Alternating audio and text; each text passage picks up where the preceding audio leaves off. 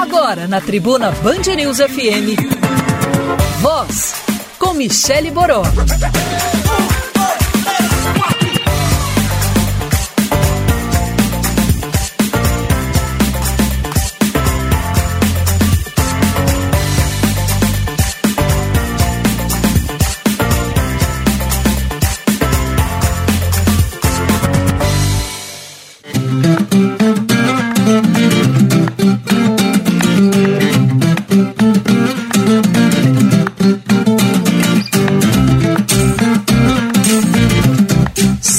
Mais um programa Voz na Rádio, hoje dia 27 de março. Acabou. Acabou o mês, acabou o primeiro trimestre.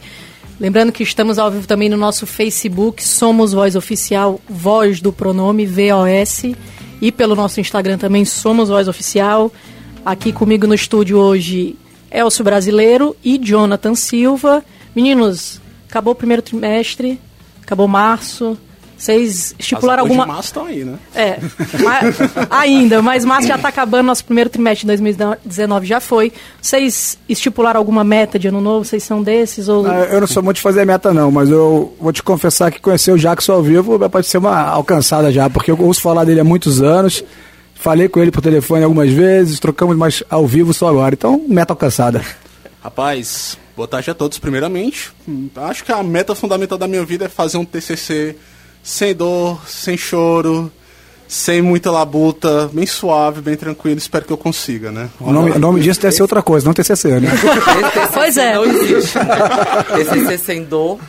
Bom, o nosso convidado, eu não sei se ele é desses caras que estipulam meta pro ano novo, mas ele é com certeza aquele cara que já está sempre com um pezinho ali no futuro. A gente definiu o Jackson Araújo aqui na nossa entrevista para a revista é, como um antecipador de futuros. É, como é que você se definiria, Jackson, para quem está ouvindo a gente agora? Porque você, a gente pode focar muito na questão da moda, do design, mas você faz muita coisa. Como é que o Jackson Araújo se define? Boa tarde, Jackson. Boa tarde, obrigado pela oportunidade de vir aqui ocupar esse espaço, né? Eu ta- talvez possa me definir hoje como um ocupador de espaços utópicos. Eu acho que essa é a minha maior vocação de invadir tudo que é espaço para provocar as pessoas e tentar fazer é, interligações, interconexões as mais improváveis possíveis. Esse é o meu desafio. Acho que eu sempre, quando acordo todo dia, eu falo assim: o que, que eu tenho para fazer hoje? Tipo Pink Cérebro, né? Assim, ok, eu vou ocupar mais um espaço utópico com as minhas incertezas. Eu acho que eu tenho buscado isso bastante. Bom, e tem muito papo aí nessas antecipações do futuro do Jackson, tem muitos assuntos, tem gente já aqui curiosa mandando pergunta pra gente, Jackson, o que, que é o tal do jiu-jitsu cultural, por exemplo? Para abrir essa conversa aqui, eu queria que você repetisse, repetisse porque eu já ouvi você falar, dizer essa metáfora, que eu acho que ela, ela pode ser muita base aqui dessa conversa e muito do que você faz. E você disse que ficou tocado quando ouviu essa metáfora pela primeira vez. E quando eu ouvi você falando, eu também fiquei, que é a história do senhor com as luvas. Pois é, sabe que eu nem lembro onde foi que eu ouvi isso, se foi num final de um filme, ficou na minha cabeça, eu estava me preparando para fazer o meu TED, a minha palestra no TEDx Blumenau, que aconteceu em fevereiro do ano passado, é, em Santa Catarina, e eu acordei com essa ideia. Você, quando você faz um TED, você é muito bem orientado por uma equipe muito jovem de coaches que ficam falando para você é, contar a história da maneira mais verdadeira e direta ao assunto, que é muito bom e importante você trazer um lado emocional. E quando eu vi essa história, eu fiquei muito en- encantado e falei assim, bom, isso tem muito a ver com o que eu vou falar lá, que é contar essa possibilidade de você deixar um legado para que os outros possam usufruir desse legado e construir junto com outras pessoas a ver- reverberação desse legado. E a metáfora da luva basicamente é o seguinte: é um cara que vem andando pela plataforma do trem com as duas luvas na mão, apressado. Quando ele entra no trem, ele percebe que ele perdeu uma luva. Ao invés dele ficar com uma luva descasada, ele joga outra luva na plataforma para deixar que para alguém use as duas luvas é, enfim, use um par de luva completo e não fique ele desfalcado e outra pessoa que porventura encontre fique desfalcado também. Eu acho que é muito importante a gente pensar sobre isso, assim, sabe? Sobre como, é, primeiro, o desapego é um, é um fenômeno extremamente importante no mundo de hoje para a gente conseguir entender como construir um futuro melhor e mais digno para quem está aqui no planeta. Tem outra, nesse mesmo evento tem uma outra frase sua lá, uma aspa sua lá que eu para mim é quase que para ser um mantra assim. A gente está vivendo um momento que não é nem de certezas meio medievais histerias, obsessões meio estranhas assim, alguns debates sendo suprimidos. A gente está, eu não estou entrando em nenhuma questão específica, eu estou entrando no geral, num conceito geral. E tem uma frase, eu, eu às vezes, muitas vezes eu estou em reunião assim de trabalho, as pessoas têm certezas muito absolutas sobre alguns temas que me assustam assim, falam, meu Deus, como é, como é que esse cara tem isso tão pronto e preparado? Eu fico pensando que eu que estou errado. Deve ser mesmo. E eu acho que é. Mas é, a frase que eu achei linda, você, meio que você deu o briefing dela na sua primeira fala agora, mas eu queria resgatar e que você falasse sobre ela, é precisamos ocupar todos os espaços utópicos com nossas incertezas. É. Né? Então a utopia, primeiro, só desculpa me meter, eu acho que ela é absolutamente necessária para a vida. Eu não vejo a vida sem utopia. E as incertezas também, porque eu não vejo outro modo de crescer sem elas. Desculpa me meter, mas é porque foi como bateu para mim. Eu achei lindo isso. Não, é isso mesmo. A gente fala as coisas. Sabe que a primeira vez que eu falei essa frase foi depois de entrevistar um artista é, negro, o primeiro artista negro que teve muito, muito é, impacto na Bienal, naquela Bienal, a Bienal barulhenta que teve fora Temer, que as pessoas invadiram a Bienal de uma, de uma maneira muito interessante, a chama Dalto. É, e o trabalho dele é muito interessante. Depois que eu entrevistei ele, eu, fiquei, eu, eu escrevi o texto sobre, sobre ele numa, numa revista, sobre a exposição dele, exatamente que tinha essa importância da gente ocupar é, os lugares é, importantes, importantes, importantes, né? Com é, os discursos negros. E ele me falou isso de uma maneira muito, muito potente, logicamente, era o lugar de fala dele. E eu fiquei pensando, pô, esse lugar é um lugar utópico, né? Porque a gente hoje vive ainda, infelizmente, um mundo onde os negros não estão ocupando lugares de poder. Então, para mim foi sempre muito importante é, pensar na frase dele, naquele momento, sobre como aquilo tinha, podia é, potencializar o meu discurso de trabalho e minha vida. E aí eu vi exatamente isso, assim, que os lugares utópicos não são só de quem não os tem, né? São uhum. de quem quer ter. Muito bom. E aí eu fico pensando sempre nisso. Eu, essa é uma frase realmente, talvez se a gente tem um epitáfio em vida, pode ser esse, assim, eu faço isso, ocupo mesmo, entendeu? Abrir espaço, é na Rádio Voz eu venho para fazer com que as pessoas pensem em novas coisas sobre as coisas que estão velhas. Jackson, sobre esse termo utopia, muita gente tem esse sentido mais literal de que utopia é aquilo que você almeja alcançar, mas vá lá, vai, você vai conseguir de uma certa forma, conseguir, que é muito possível, é muito provável. As pessoas têm essa mentalidade. Mas também tem aquela filosofia de que a cada passo que você dá em busca de algo, já é um avanço. Então você tem passos dados em relação a esses espaços que você quer ocupar que, que para você foi muito importante porque você conseguiu coisas novas, coisas importantes para outras pessoas. Você teria algum caso assim? Uh, eu acho que é porque, desculpa, Jacques, eu acho que falar. na sua área, por exemplo, você está falando, por exemplo, de desapego. Você é um uhum. cara diretamente ligado à moda.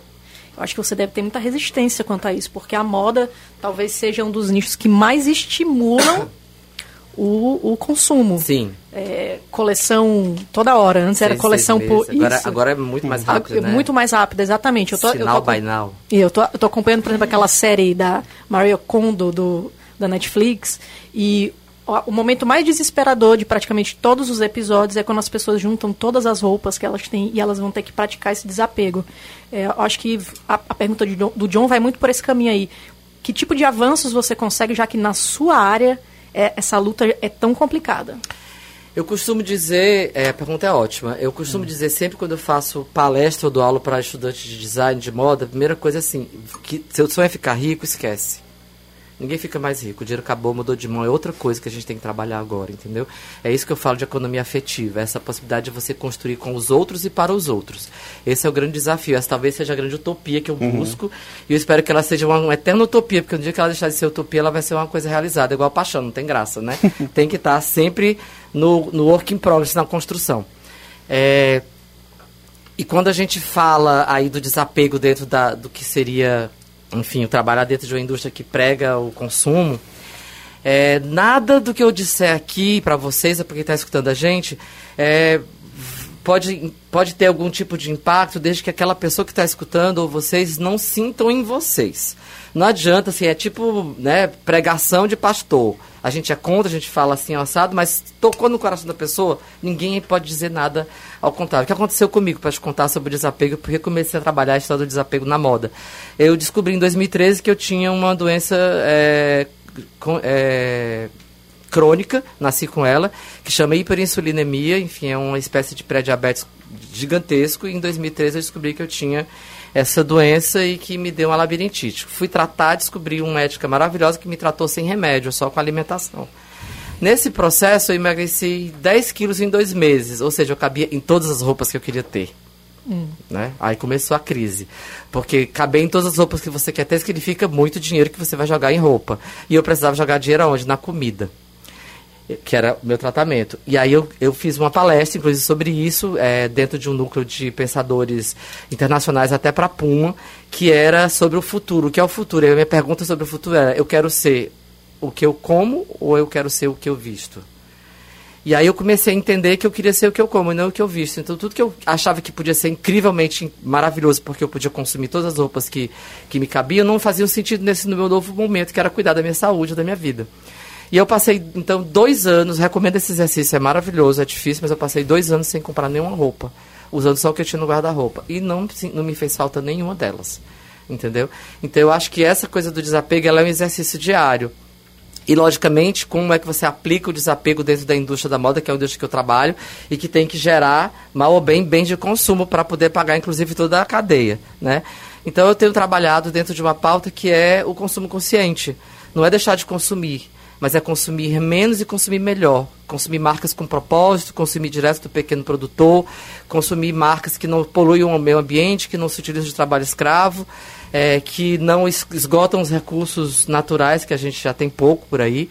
Então, acho que tem, é um exercício diário. A resposta é impossível de dar uma, mas assim, é a, a concretizar isso no, no, decorrer do dia, né? Uhum. O jeito que você bebe água, por exemplo, é uma crise, assim. Como, onde é que eu vou comprar minhas cuecas agora? Onde é que tem cueca sustentável? Uhum. Sabe? É sério, é, é uma coisa, quando você entra nessa parada, não é brincadeira. Então não brinquem de entrar nela sem ser a pessoa que vai ter coragem de fazer. A Priscila do Mundo Meu Mundo falou muito isso semana passada aqui Exato. com a gente. Da nossa responsabilidade de mudar isso em nossa atuação real. É, puxando mais uma frase aqui, esse, esse, final de semana teve o TEDx Fortaleza. E, aliás, um evento legal, Vitor, Enéas, Ido, todo mundo, parabéns aí, muito legal o evento. Eu fui, eu sempre vou, mas eu fui especialmente para ver o José Pacheco, educador português da Escola da Ponte, que é incrível. E aí ele soltou uma frase, eu já sabia disso, a, a, falando sobre educação. Já sabia disso? Não, já tinha ouvido ele falar sobre isso, perdão. É, que a educação não está no aluno nem no professor. Ele falou que não existe aprendizado sem vínculo afetivo.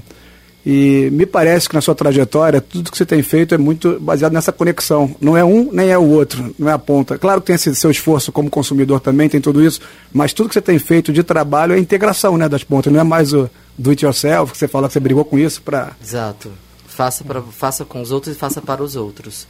É, eu acho que esse é o principal exercício do meu trabalho mesmo, e é um exercício que eu pratico diariamente que é exatamente encontrar. Eu, engraçado que me, me, me, batizaram, eu faço parte de um projeto é, no Tomiotaki, no Instituto Tomiotaki em São Paulo, que é o, o prêmio Tomiotaki, Leroy Merlin de Design para Estudantes.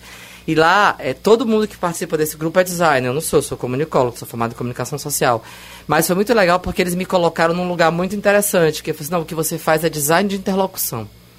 Que é exatamente isso que eu faço, né? Juntar essas pontas improváveis. Sempre foi assim na minha vida. Eu tenho essa habilidade de juntar gente das mais diferentes é, disciplinas e construir projetos colaborativos. Desde a época da faculdade, acho que eu faço isso. Assim, é, o que eu acho legal é que você falou que eu sou comunicólogo, talvez por causa do diploma, né? Porque você é um monte de coisa, né? e o que eu, eu, o que eu acho legal também é que se você pegar qualquer manual de para garotos que estão entrando na faculdade, como ser um profissional e tal, se fala muito em foco, foco, foco. E olhando para você, em tese a gente olha e fala, cara, o cara mais desfocado do mundo, mas talvez mais intenso nessa capilarização de interesses, né? É, e, e, é engraçado porque isso me veio com uma experiência da faculdade mesmo, né? Porque quando a gente está fazendo comunicação social na época que eu fiz lá no começo, no final dos anos 80, você tinha rádio, TV e jornal impresso, né? Escrito e tal. Então já, ali já foi uma forma de você entender que existem muitos caminhos para construir uma carreira. Mas eu sempre fui muito hiperativo e gostei muito de fazer tudo, desenhar, já fiz vitrine, cortei cabelo, fiz maquiagem. Eu sou do tipo que é assim, é, não, nunca esperei a oportunidade vir, entendeu? Logicamente eu tenho um monte de privilégio, né? Eu sempre eu sou um filho de classe média, morava numa casa própria, enfim, né? Não vou dizer que é mérito. Eu acho que é esforço e esse esforço vem muito por conta de viver dentro de um ambiente de privilégios. Mas eu incentivo realmente todo mundo pensar e repensar sobre os seus privilégios. É, cada privilégio que você descobre que você tem, a sua responsabilidade aumenta. A gente- vai para um intervalo agora, mas foi a deixa perfeita aqui, porque eu vou voltar o bloco falando exatamente de um momento seu ali da faculdade, de alguém que conviveu com você naquela época, que me deu um testemunho aqui. Não, mas é que eu acho muito legal. Eu acho legal alguém com uma trajetória como a sua, de sucesso, que a gente pode considerar, e você muito bem relacionado no seu meio também, de como é que começou, de como você lidava com os seus privilégios, como você disse lá atrás.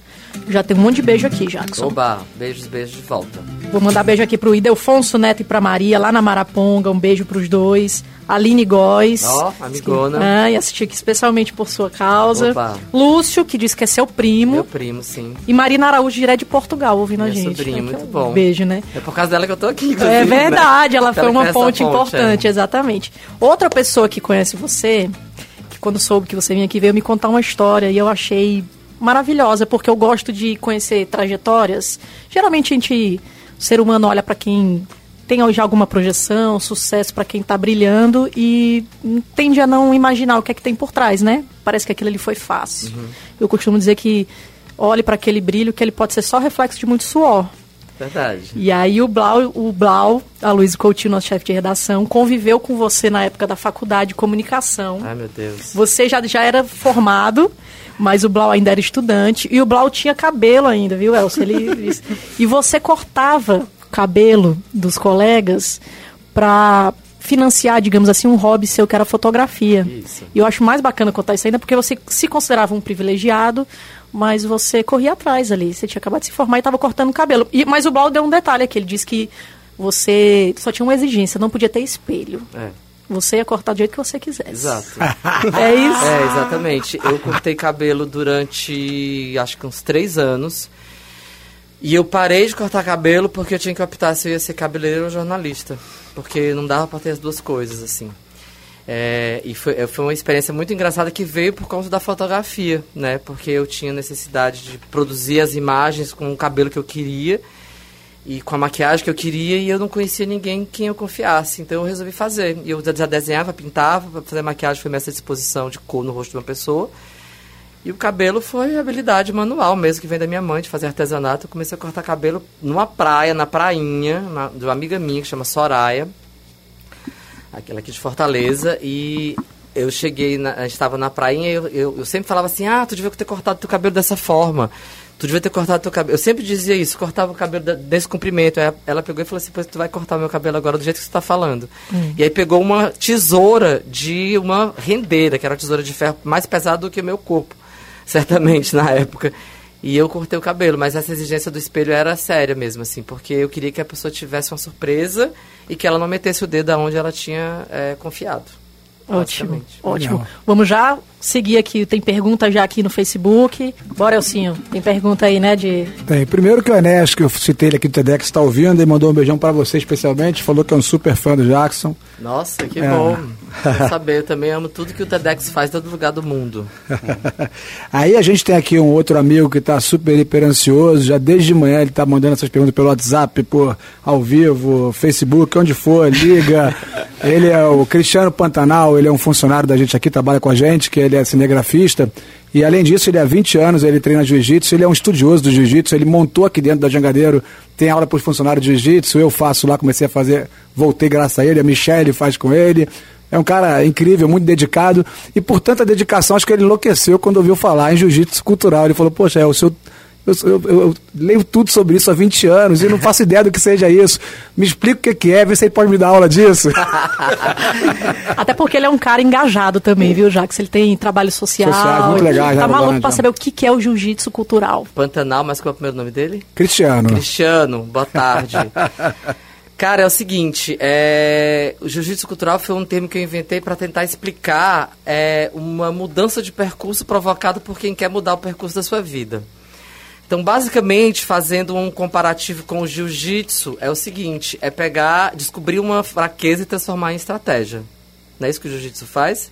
Então, basicamente, é isso que a gente faz quando fala de jiu-jitsu cultural, né? É você, por exemplo, seu trabalho dentro de uma indústria e eu quero aplicar um jiu-jitsu cultural, eu tenho que descobrir qual é a fraqueza que tem dentro da minha própria indústria, é sempre um trabalho de autoconhecimento, né? E tento encontrar soluções que façam com que aquela fraqueza se transforme numa grande ferramenta de vitória. É, eu posso contar exemplos incríveis aqui. Posso contar um exemplo bacana? Claro, deve. É, um exemplo que eu conto no meu TED, inclusive, é, Cristiano, é o seguinte. Um cara que chama Jairo Lumers, que é um surfista lá de Garopaba, em Santa Catarina. Eu descobri ele quando eu trabalhava no Santa Catarina Moda e Cultura, que é um projeto que faz a união entre as escolas de design do estado e os principais é, players do, do texto e da moda.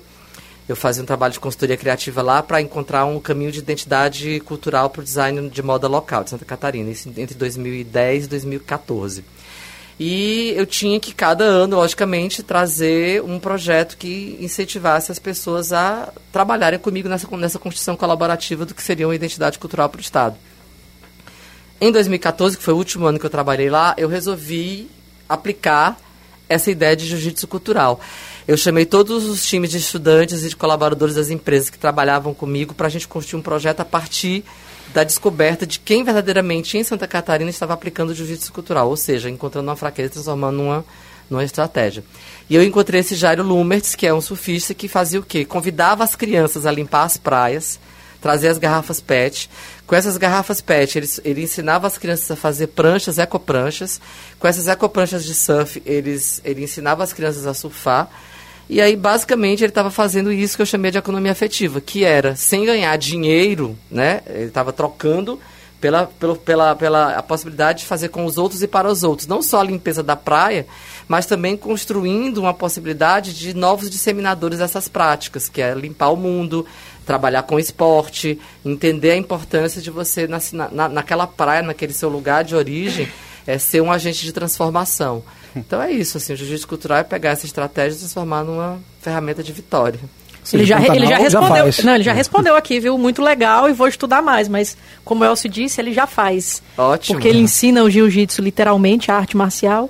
E ele tenta ali, há muitos anos, transformar a comunidade dele. Ele mora numa das comunidades mais violentas aqui, infelizmente, de Fortaleza.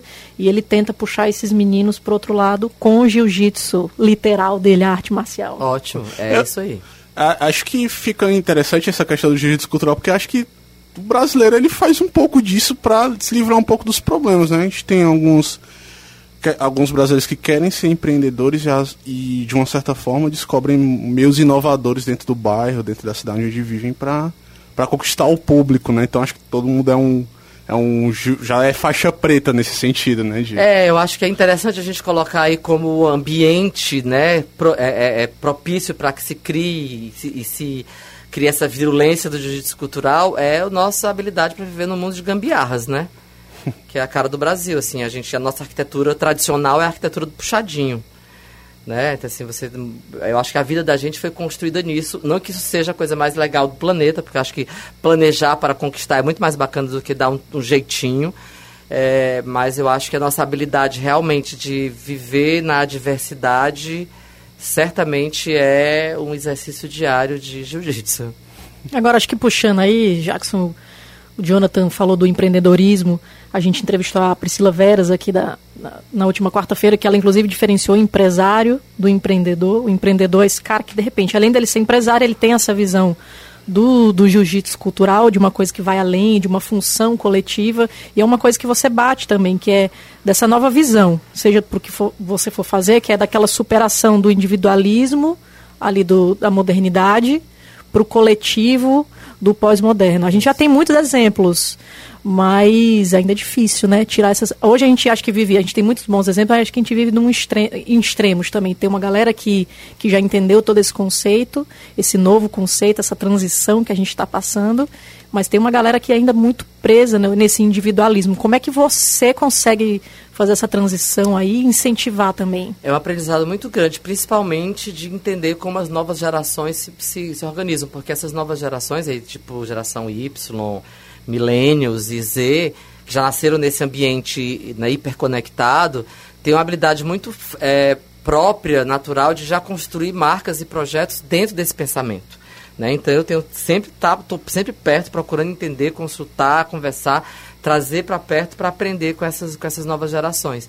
E tem uma coisa muito interessante para completar esse pensamento do empreendedor e do, e, do, e do empresário, é que é onde a gente consegue entender é, uma ruptura e uma diferença entre o que era a economia criativa e o que eu comecei a chamar de economia afetiva, né? Porque esse empreendedor e esse empresário que pode se misturar em algum momento, que cria somente num conceito velho de neoliberalismo, que eu sou o dono das coisas, que o sucesso meu vai ser o sucesso da equipe, esse não me interessa.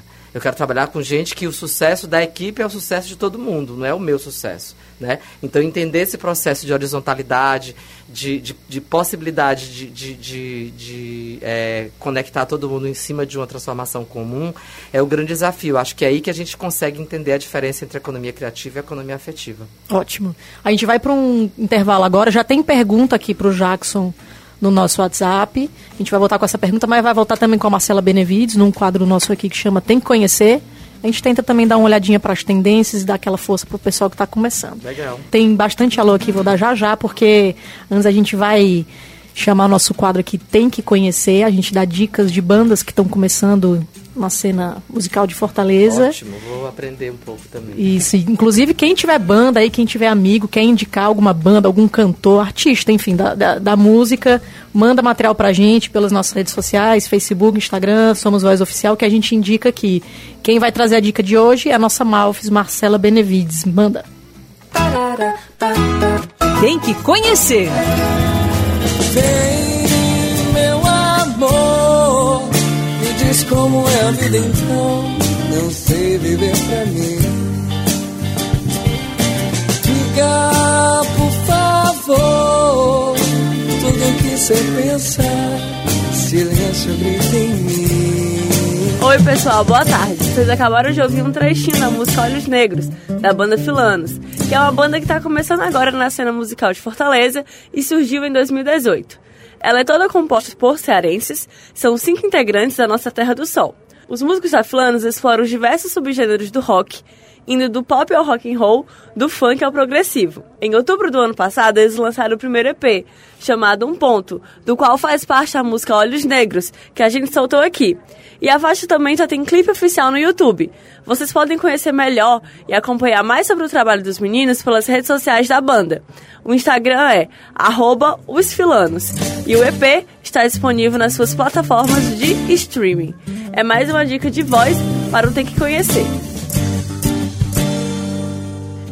Fica a dica aí. Os filanos. Filanos. Jackson, vou pegar aqui a pergunta do, do- que chegou pelo WhatsApp, que por coincidência tem tudo a ver com Tem que Conhecer musical aqui, que é o Didil Alves. Tá acompanhando o programa, tá adorando o programa. Mestre Yogi, maravilhoso. E a pergunta dele é: qual a relação do Jackson com a música? Ah, primeiro que meu nome é um trocadilho absurdo, ainda bem que não virou um nome híbrido, né? Meu nome é- de batismo é Jackson Luiz. Jackson Jackson do Pandeiro, Luiz de Luiz Gonzaga. Não é mentira, não é, não é piada, é verdade.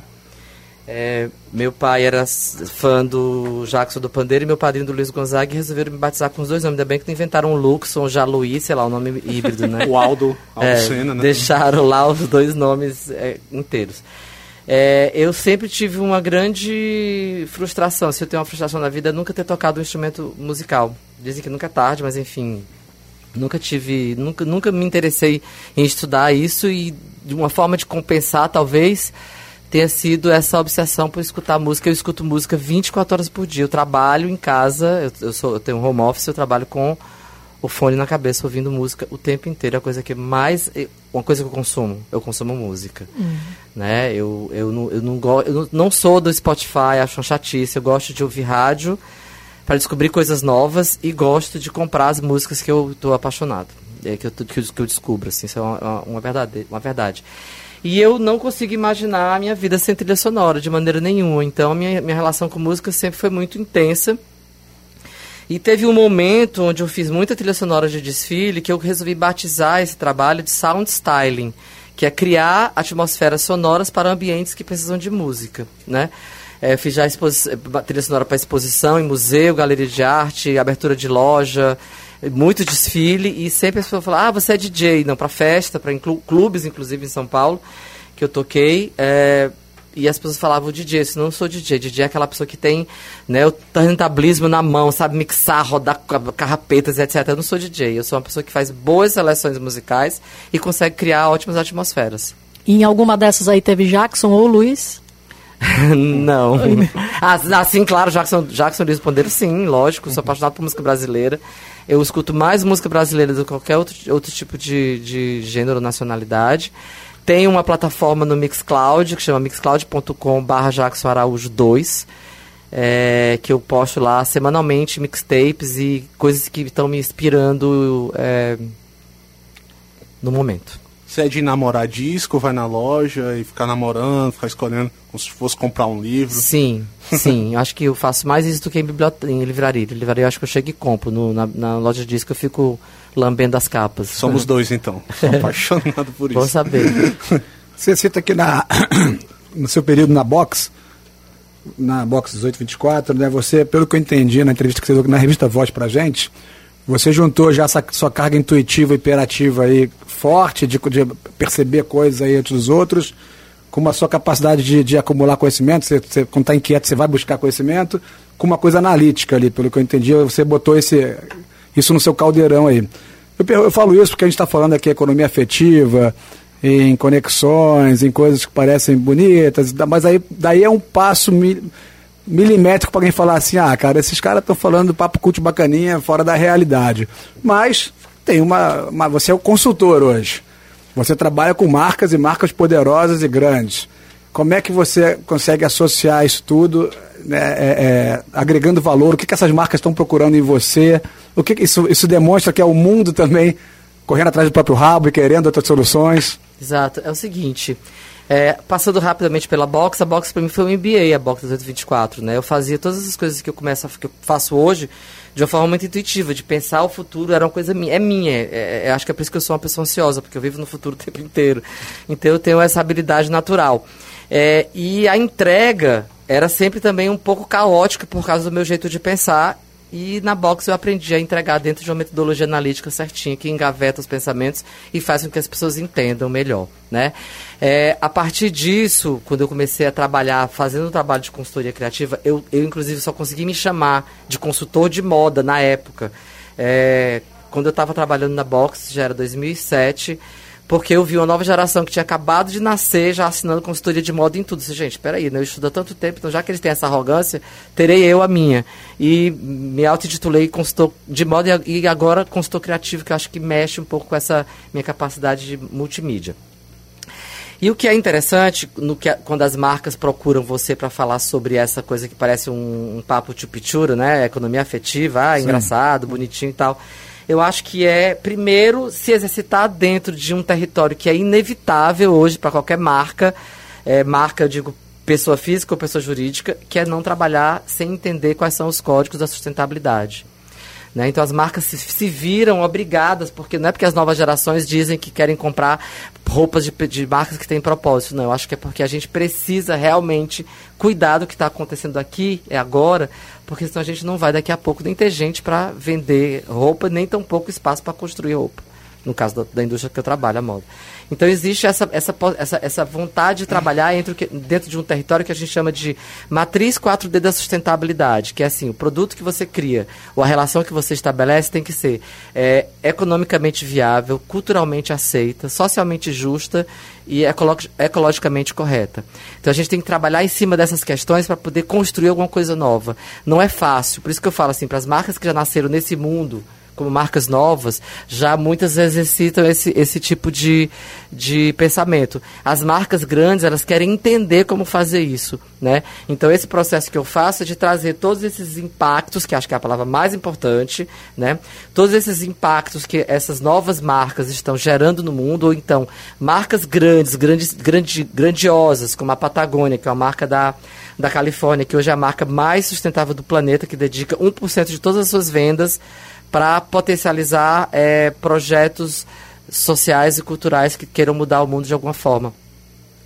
Quando eu levo essas informações para essas pessoas, elas que estão acostumadas a ler a, somente a linha final da planilha, Sim. elas ficam meio chocadas pensando assim, como é que eu vou chegar lá? Assim, eu acho que o primeiro exercício é o do desapego. Nada mais será como antes. Você não adianta se produzir mais milhões de roupas, se não vão ter milhões de consumidores para comprá-las. E outra, depois você vai fazer o que com essas roupas? Jogar no lixo?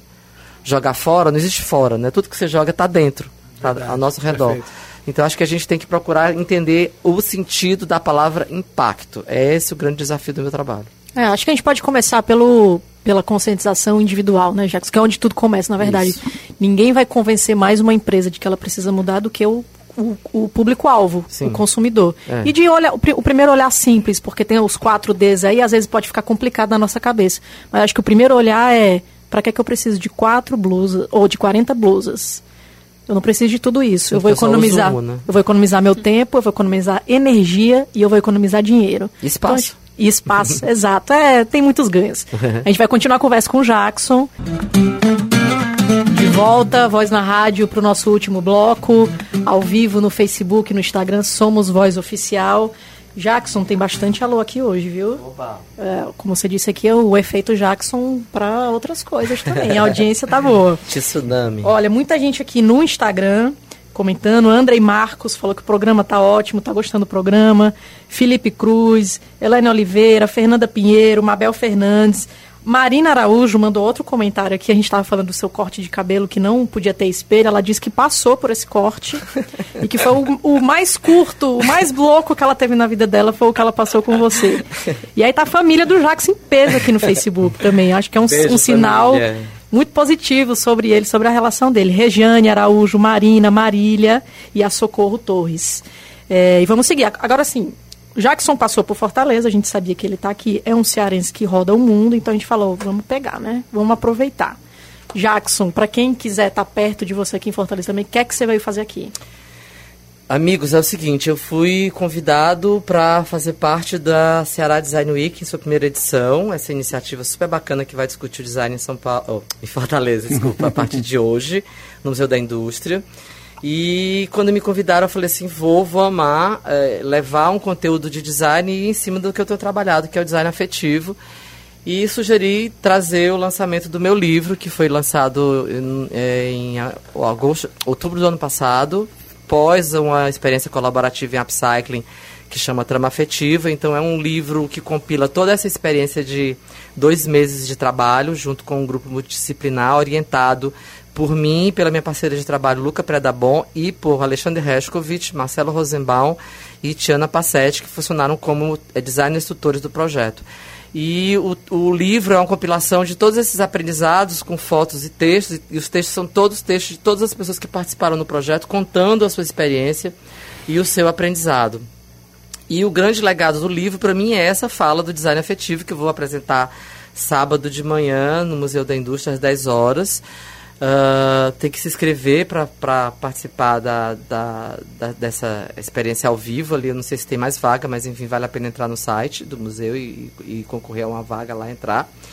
Mas basicamente a gente vai trabalhar, vou, vou falar sobre o design afetivo, uma construção a partir de três pilares, que é o design essencial, o design, o design vital e o design por é, escassez que eu acho que são três elementos muito importantes. Quando a gente fala de design essencial, a gente está falando de, de, ancestralidade, de buscar a essência do, das pessoas e das comunidades de trabalho.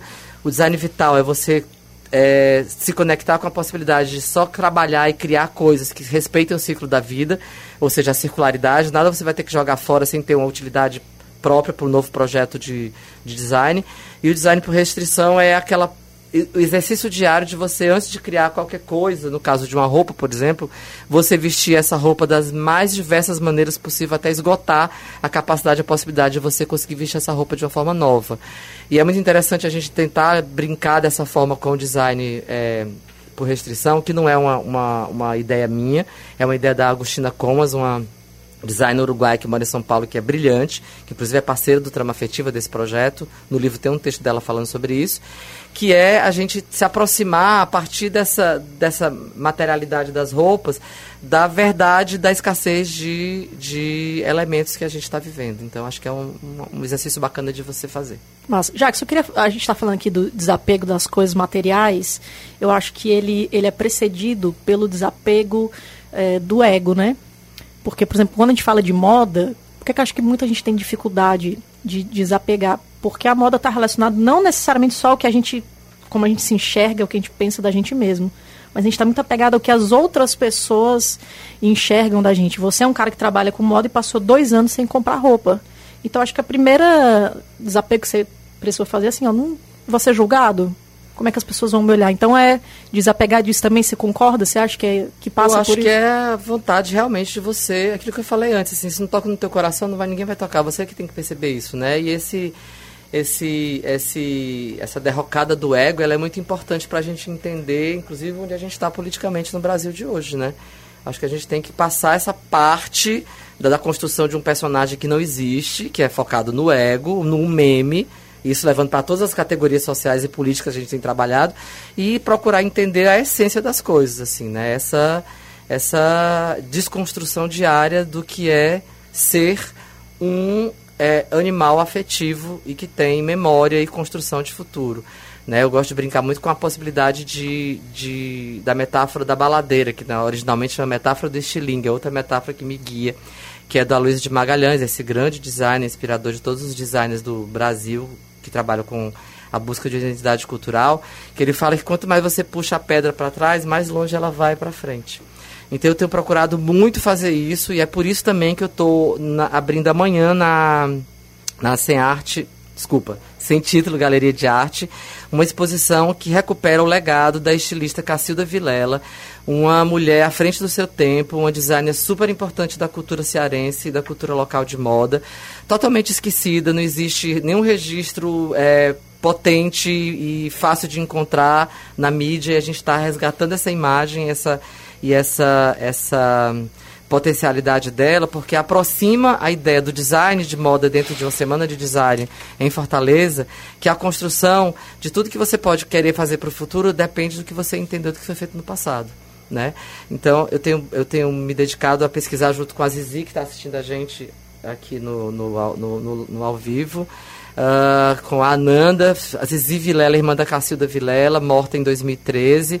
A Zizi, junto com a Ananda Vilela, que é a filha dela, abriram esse acervo de imagens e de, enfim, de roupas e de memórias, de recortes de jornal e de revista que constrói esse pensamento, para que a gente possa mostrar para as novas gerações que nada é só uma pesquisa do Wikipedia, né? Tem que sair, de casa, levantar todo dia e ligar para as pessoas e ver o tete a tete, frente a frente, e procurar encontrar o que eu chamo de possibilidade de corpos permeáveis. É você se deixar contaminar pelas verdades dos outros e contaminar os outros com as suas próprias verdades e incertezas. Você. Eu- Ah, perdão. Não, é isso que eu vou fazer na galeria, né? Outra coisa que eu estou fazendo em Fortaleza durante essa semana, que é abrir essa exposição. E por conta das- da, da abertura dessa exposição, eu também vou ministrar na mesma galeria sem título um workshop que chama Corpo Paisagem. Entendendo a seguinte coisa: Corpo Paisagem é investigação sobre como a moda é uma ferramenta de investigação comportamental. É isso que me interessa.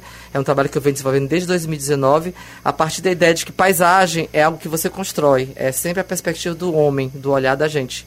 A gente tem a natureza, a paisagem é uma construção do indivíduo. Então, hoje, o corpo que está sendo construído a partir do- do- dessa nova percepção do indivíduo, o corpo negro, o corpo gordo, o corpo trans, o corpo indígena, todas essas questões que a gente apagou e faz questão de fazer de conta que não existe na moda, não cabem mais. Né, o corpo com, de, com, com, necessidades especiais, todos esses corpos hoje são, são é, é, importantíssimos de serem trazidos à tona e revelar como a gente pode se aproximar dessas verdades e desses, e desses lugares de fala que não necessariamente são os nossos, não é o meu, mas eu procuro fazer essa interlocução e esse workshop trata disso. E é por isso que a Cacilda é importante, porque ela sempre trabalhou com questões sobre empoderamento feminino, é, o apagamento das, das, das, populações indígenas cariris no, no, Ceará, a busca de uma identidade cultural a partir do artesanato misturado com arte, a multiculturalidade, enfim, são elementos que já existiam na cultura de moda cearense que se foram se perdendo porque ninguém reverbera e conta. Então eu tenho essa, me sinto nessa obrigação de trazer isso à tona. Maravilha. Acho que a gente podia ter mais uma hora que ia ter assunto, ia ter conversa boa aqui, ia ter aprendizado. Fala um pouco, né? O Jackson também tem conteúdo extra no nosso Instagram, arroba Somos Voz Oficial, dicas de filme, de livro. Tem matéria dele no nosso site. Vou até dar uma, um, um plus aqui no título, que é o antecipador de futuros, mas resgatando o passado também, né, Jackson? É, exatamente. Suas redes sociais, arroba Jackson Araújo. É, só uso o Instagram, o Twitter é XFM, S-H-H-H-F-M. E eu tenho um Medium, arroba é, é, medium.com, arroba Jackson Araújo, que é onde eu, enfim, faço valer as minhas pensatas em termos de em formato de texto. É isso. Muito obrigada. Eu que agradeço. Pessoal que ouviu a gente também, muito obrigada. Quarta-feira a gente está de volta com mais um convidado por aqui. Um abração para todo mundo. Quero mais. Você ouviu Voz da Band News FM.